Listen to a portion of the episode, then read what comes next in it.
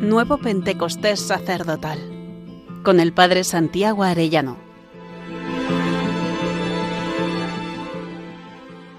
Decimoctavo día, la multiplicación de los panes y el sacerdote como Padre abastecedor. Jesús había dicho a los apóstoles en el Evangelio de Marcos 6, 31 y siguientes, Venid vosotros a solas a un lugar desierto a descansar un poco. Pero la verdad es que no pudieron descansar porque al desembarcar Jesús vio una multitud y se compadeció de ella porque andaban como ovejas que no tienen pastor. Se puso a enseñarles muchas cosas. Cuando se hizo tarde, se acercaron sus discípulos a decirle Estamos en despoblado y ya es muy tarde. Despídelos que vayan a los cortejos y aldeas de alrededor y se compren de comer. Él les dijo Dadles vosotros de comer. Ellos le preguntaron ¿Vamos a ir a comprar doscientos denarios de pan para darles de comer? Él les dijo ¿Cuántos panes tenéis? Id a ver. Cuando lo averiguaron le dijeron cinco y dos peces. Él les mandó que la gente se recostara sobre la hierba en grupos. Ellos se acomodaron por grupos de cien y de cincuenta, y tomando los cinco panes y los dos peces, alzando la mirada al cielo, pronunció la bendición, partió los panes y se los iba dando a los discípulos para que se los sirvieran, y repartió entre todos los dos peces. Comieron todos y se saciaron, y recogieron las sobras doce cestos de pan y de peces. Los que comieron eran cinco mil hombres. Hasta ahí el Evangelio. Dadles vosotros de comer.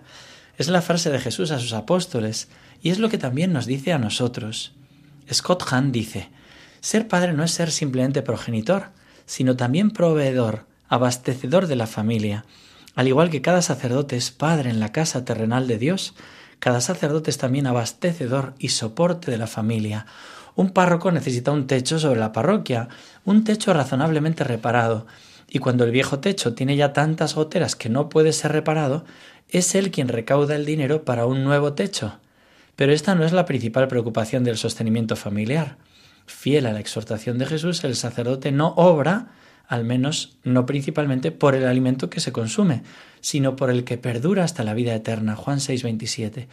Los sacerdotes son padres porque otorgan nueva vida, la vida divina a través del bautismo, pero su obligación no termina cuando vierten el agua, sino que continúan alimentando la vida de su prole espiritual mediante la Eucaristía. Mantienen la disciplina de sus hijos mediante la penitencia, los instruyen a través de la predicación y la enseñanza. En resumen, educan a los suyos en la plena madurez cristiana como miembros que contribuyen a formar la casa de Dios, citando Efesios 2.19. Hasta ahí Scott Hahn. Los sacerdotes tantas veces tenemos que buscar abastecer los dos alimentos, el espiritual, mesa de la Eucaristía y la palabra, y también el material, ayudando directamente en muchas ocasiones o también a través de instituciones como Cáritas, ayudando a los más pobres y necesitados. Cada parroquia debe vivir las obras de misericordia espirituales y corporales. Scott Hahn insiste en la necesidad de ser sacerdote padre. Y dice, las familias naturales necesitan padres, un niño necesita un papá, no cabe la menor duda. Pero el reconocimiento de este hecho tan simple se ha convertido en algo políticamente incorrecto. Aun así, los hechos hablan por sí solos, y por muy esencial que resulte un padre en las familias naturales, este es todavía más necesario en la familia sobrenatural, la Iglesia, pues la Iglesia alcanza su unidad, se convierte en un hogar, en una familia, mediante el poder de la Eucaristía, puesto que el pan es uno, muchos somos un solo cuerpo, porque todos participamos de un solo pan. 1 Corintios 10. De ahí que la Iglesia necesite la misa y que sólo un sacerdote pueda oficiarla, porque sólo un sacerdote ha sido ordenado para esta tarea. Además, todo individuo cristiano necesita la misa. Recordemos que Jesús dijo, en verdad, en verdad os digo que si no coméis la carne del Hijo del Hombre y no bebéis su sangre, no tenéis vida en vosotros. Juan 6:23. Estas palabras son decisivas. Sin la misa no hay vida en nosotros y sin el sacerdote no hay misa.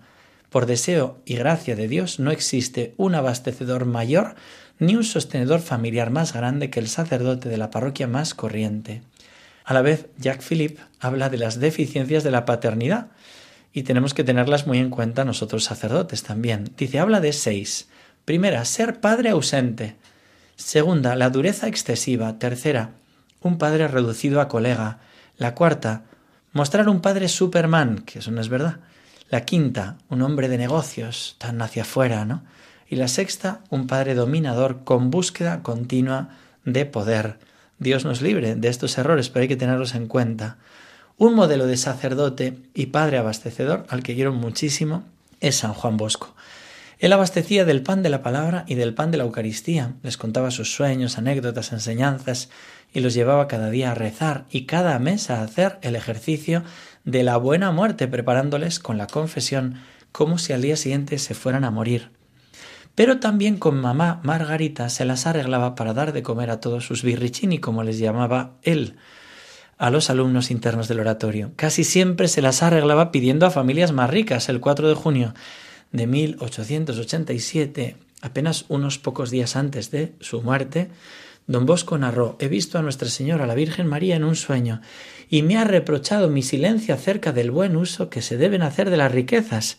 Entre otras cosas me dijo que muchas almas se condenan por faltar contra el sexto y el noveno mandamiento, pero hay también muchas que se pierden por haber hecho mal uso de las riquezas. Y se quejaba ella de que los sacerdotes no se atrevan a hablar de este argumento desde la cátedra sagrada. Don Bosco se las arreglaba para pedir. Gente adinerada le pedía un autógrafo cuando ya tenía fama y él, con su alegría natural, preparaba una especie de cheque, un recibo, una donación de dinero y le preguntaba ¿se lo firmo? Una vez que necesitaba tres mil liras, fue un enfermo a pedírselas y como tenía que acompañarle al banco, el Señor le concedió que se le devolviera la salud.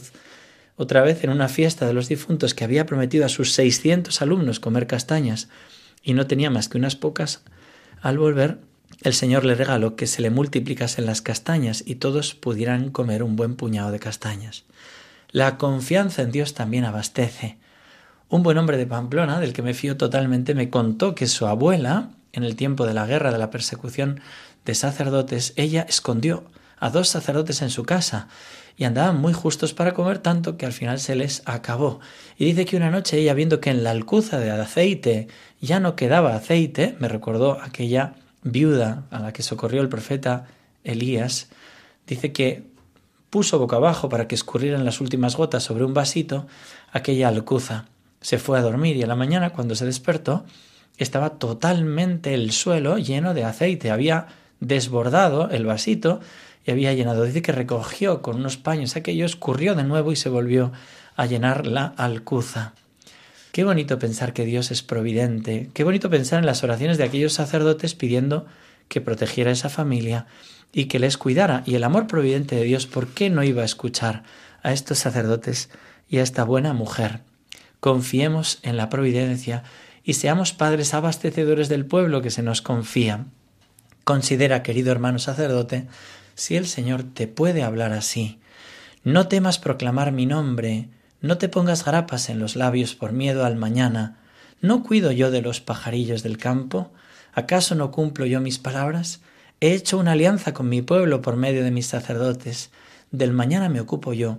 Ocúpate tú hoy de mis cosas, de ser alimento vivo con mis palabras y mi Eucaristía, para que las almas vengan a mí. Cuida de mis pobres del alma y del cuerpo. Dales tú de comer, siendo mi presencia viva, siendo para ellos Eucaristía y recemos nosotros diciéndole, Señor Jesús, concédenos ser verdaderos padres espirituales de los hijos que nos confías. Concédenos poder socorrer con tu ayuda todas sus necesidades espirituales y materiales. No permitas que seamos padres ausentes ni autoritarios, sino que seamos reflejo de tu amor de Padre. Y hasta mañana si Dios quiere, querido hermano sacerdote.